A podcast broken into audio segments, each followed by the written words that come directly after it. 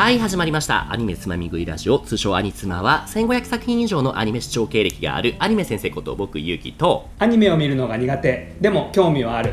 そんなカラスがお送りするネタバレ満載のアニメ紹介番組です。興味はあるけど見る時間がないという方に向けて僕ゆうきの独断と偏見に偏った美味しいシーンだけを熱量もりもりでご紹介します。美味しいところだけをつまみ食いしていく番組なのでネタバレを気にする方は聴取をお控えください。えー、よろしくお願いします。イエイイエイお願いします、はい。今回が9回目ですね。そうです。だいぶ聞いてる方も増えてきて。50人ぐらい聞いてるのかなすごいです今このアンカーっていうアプリでねその何人聞いてるかが分かるんですけれどもそうですね。意外とその年配の男性をメインに聞いて今回の紹介していくアニメはね対象年齢低めかなと思いきや全然そうじゃない。タイトルが「オットタクシー ODDTAXI」ですね。はいはい。この話はね私もいろいろ聞いてます。お何経由で？はい。もうラジオ経由ですね。ラジオとかポッドキャスト経由で。面ラジオリスナーさんとかねそうなんですね。そういう人たちが特に好きっていう人たちが多いですね。楽しみにしてます。お願いします。はい今日も始めていきましょう。レッツ、つまみ食い。お願いします。お願いします。じゃあまずは本作のあらすじから個人タクシー運転手小戸川は身寄りがなく他人とも関わりたがらず少し偏屈で無口な変わり者。自他ともに認める天涯孤独の身である小戸川は平凡な生活を送るため彼の運ぶ客や数少ない友人との会話に応じることでコミュニケーションと自我を保っていた。何気ない人々の会話が繰り広げられる中でやがて失踪中の一人の少女が関わった事件へとつながっていく「てんてんてん」という物語ですね。ミステリー的なことですか、そうなんですよ。ただね絵柄は非常にカートゥーンというかね子供向けみたいなタッチですよね、もうそのしかもキャラがみんななんか可愛らしい動物なんですよね。あうんうん、この主人公のさっき言った小戸川っていうタクシー運転手もセイウチだったり他に出てくるキャラクターも警官は犬とか猿とかねキツネとか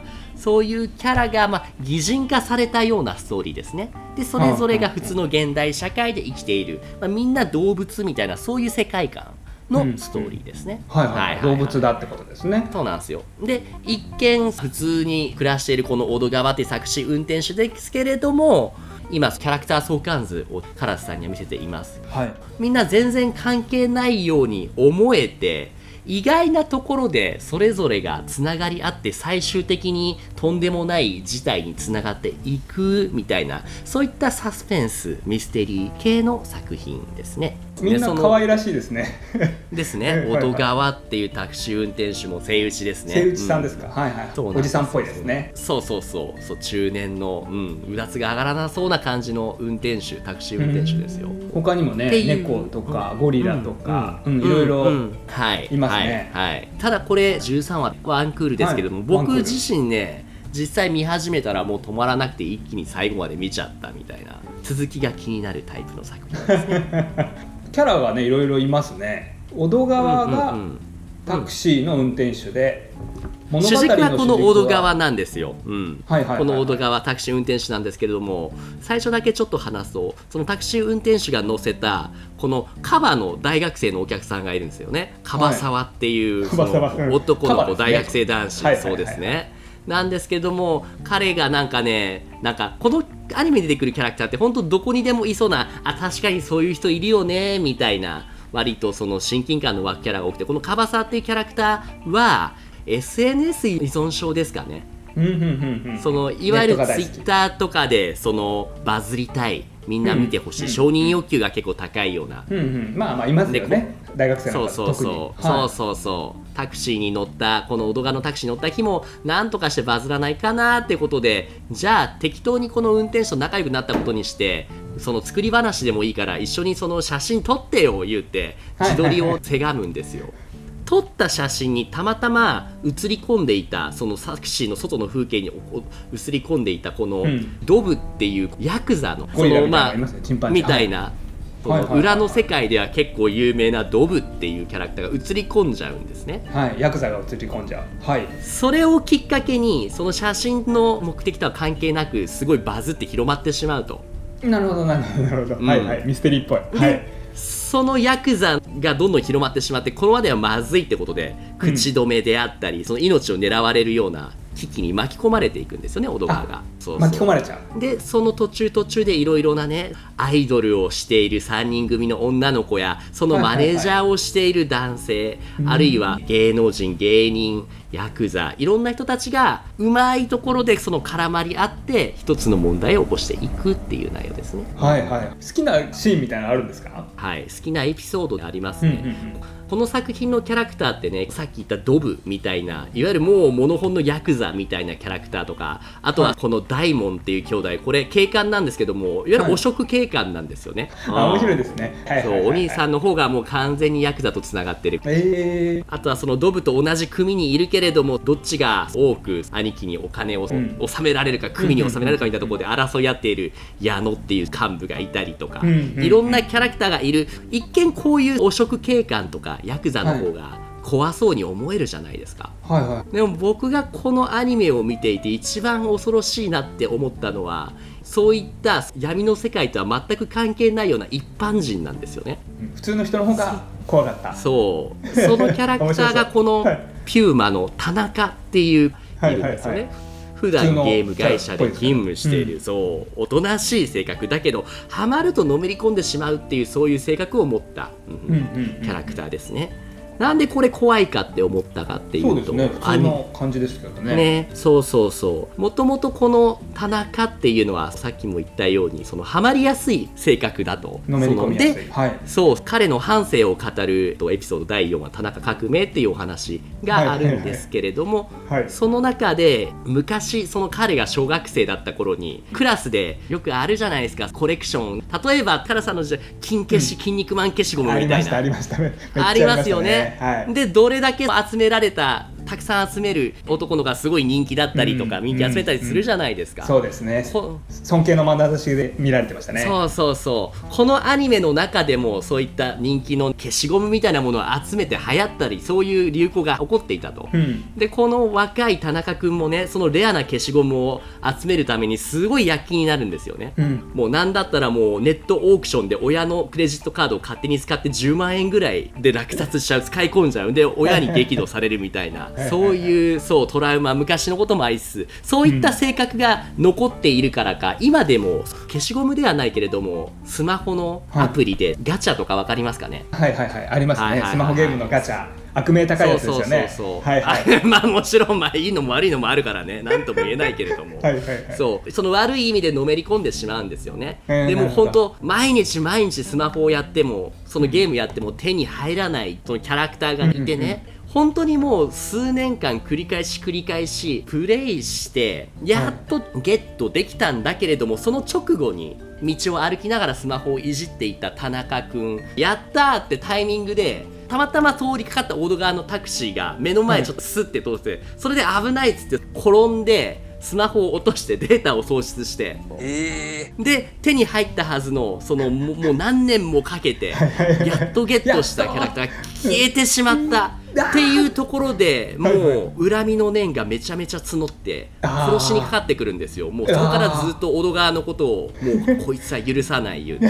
うわ怖いな。普通に運転してただけなのに。そう。以後この田中の目が血走ってー。またひょんなことからヤクザの銃を拾ってそれを持ってもう行っちゃった目で追いかけて殺しにかかってくるんですよね。うわうわうわ。聞いてるだけで怖い。エピソードですね。そう。この後どそういうキャラクター。そういった一般人だけれどもヤクザよりもなんなら怖いよね。なんか楽しさ分かってきました。ラジオとかでどんどんどんどん次がどうなるの怖くなることは聞いてたんですけど、今のエピソードですごい分かりました。普通の子だったけどのめり込みやすくて、データ消されちゃって、恨んで、そしたらなんか銃を手に入れちゃって、あどんどんどんどんどうなんの？みたいな。あ怖い怖い怖い怖い。聞いてて怖くなりましたもんなんですよ。いろんな部分でつながり合ってて。またこの田中っていうキャラクターも実はドブともちょっと意外なところでつながりがあったりとかね。あーそれぞれつながり合ってて全然やばい方にどんどんどんどん行くみたいな。あ怖いですねストーリー。でございますと。全体的に何に注目して見てほしいみたいなのってあるんですか、あはい。で言うとこの作品のキーワードの一つとしてラジオがあると思うんですよね。ラジオ？はいはい、はい、まさにさっきねラジオ好きのラジオリスナーの人がこの作品好きって言ってたじゃないですか、うんうんうん。すごいバズってましたよ。はこの作品中でもねタクシー運転手だからじゃないけども結構タクシー運転しながらラジオ聞くじゃないですか。いそうですね。その中での架空の番組としてそのラジオがしっかり盛り上がっていたりあるいは公式、オットタクシーの YouTube チャンネルがあるんですけどもその中で、はいはいサブストーリー的な立ち位置として1話と2話の間に1.3話っていうその実はこういうことが起きていた。っていうエピソードがアップされてたりうん。2.5話何点何話っていう。アニメとラジオを補完し合うような内容になっていて。はい。あいろんな伏線サイドストーリーがたくさんあるアニメなんですね、そうそうそうそう。なんかもう聞いちゃったみたいなんですね。あ実はね、あの私そうそうそう。ラジオは得意なんで、そう1.3は公式 YouTube の方はラジオなんですよね、YouTube の。1個聞いてみようかなと思ったら、普通にバーっと聞いちゃったんですけど、はいはいはいい。やでも正味これだけ聞いてもわからないでしょ。そうメインのストーリー見てないんで、なんか誰かが出てきて何か話してるなっていうのはわかるんですけど、はいはいはいはい。全体の流れとかは全然わかんないですね。うんうん。ね、この番組「アニスマ」ネタバレ要素も含んだってところだと思うので物語の根幹に関わるネタバレ1個じゃあ話しときますか？あお願いしてもいいですか？知りたい 知りたい。もうさっきからこの画面を見て分かるように、はい。このキャラクターみんな可愛らしい動物じゃないですか。そうですね。この動物らしく見えている世界観ってはい。オドガの頭の中だけでの見え方なんですよああれ？怖い怖い怖い。ちょっと待ってください。オドそういう理解。オド川っていうのは、過去に親との問題もあってまともに人間とコミュニケーションが取れないちゃんと人の目を見て話せない。うん。ただその動物が大好きで昔親から買ってもらった動物図鑑にのめり込んで動物園にいたらもう一日中ね時間を過ごせるみたいなおとなしめの子供だったと。うん。で小戸川のお父さんお母さんも反りが悪くてある日その浮気続きのお父さんに嫌気がさしたお母さんが酔っ払って眠りこくったお父さんとあと息子を乗せた車で推進自殺を車でした、はそこでその事故起こってその奇跡的に小戸川だけが助かったんだけれども脳にダメージを負ってでその時にもう人間と話したくない動物が好きっていうところの思い込みから脳に影響を与えてしまったと。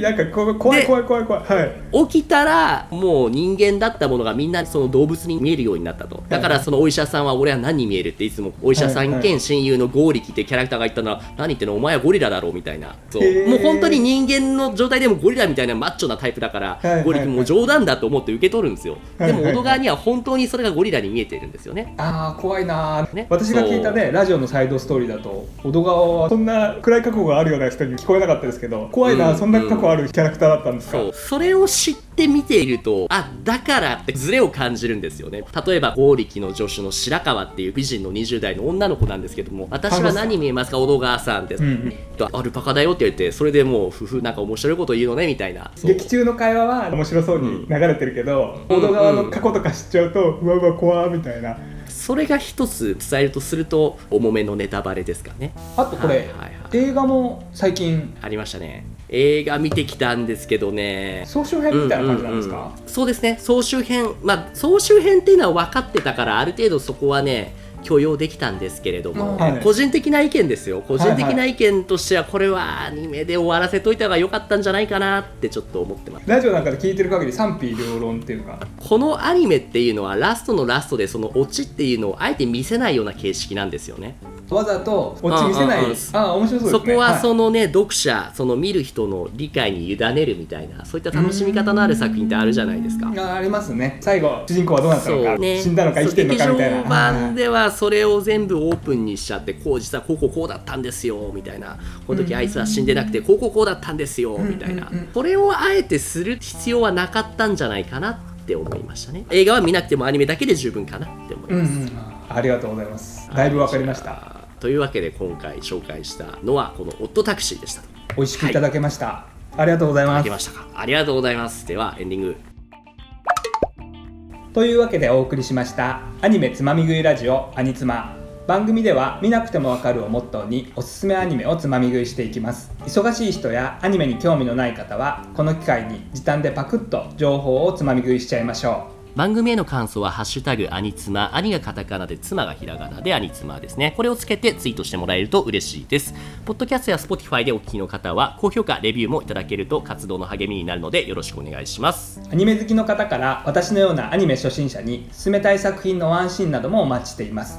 というわけで今回はここまでです。はいありがとうございました。ありがとうございました